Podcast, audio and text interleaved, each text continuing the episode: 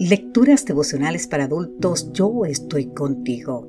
Cortesía del Departamento de Comunicaciones de la Iglesia Dentista del Séptimo Día Gascue en Santo Domingo, capital de la República Dominicana. En la voz de Sarat Arias.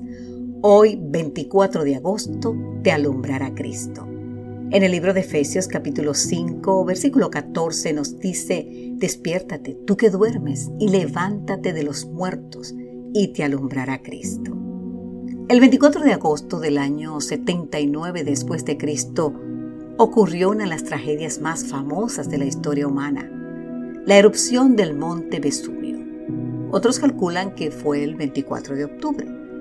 Miles de personas perecieron a causa de las cenizas ardientes, la lava enfurecida, las piedras ingenias y los gases emitidos por el volcán. El más célebre de los muertos, sin duda, fue Plinio el Viejo, el prestigioso naturalista romano.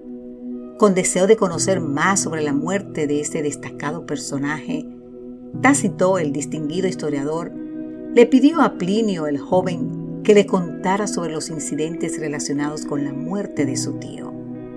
En una de sus cartas, Plinio el joven narra que su madre le mostró la gran columna de nube a su tío, y que de inmediato, impulsado por sus intereses como hombre de ciencia, Plinio el Viejo ordenó la preparación de una flota y salió a inspeccionar de cerca aquella siniestra manifestación, poder de la naturaleza.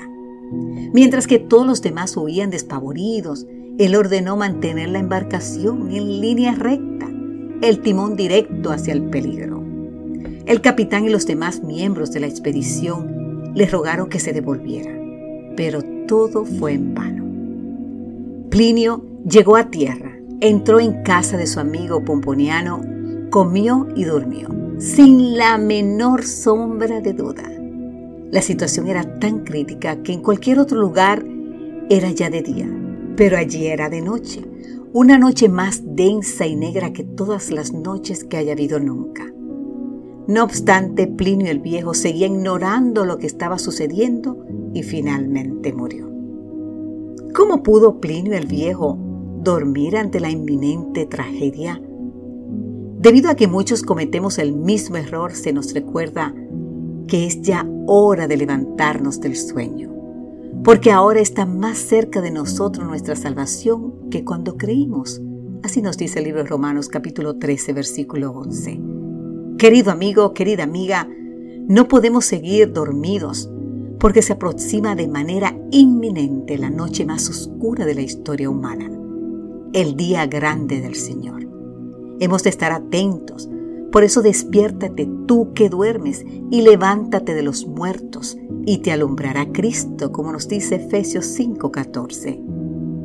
Hoy tenemos que abrir los ojos, sobre todo los del corazón, y prepararnos para que en medio de la noche más oscura de la historia se cumpla la promesa que a nosotros nos alumbrará Cristo. Esa luz nos permitirá ver el amanecer de un nuevo mundo en medio de la oscuridad. Que Dios hoy te bendiga en gran manera, querido amigo, querida amiga, y recuerda, Cristo te alumbrará.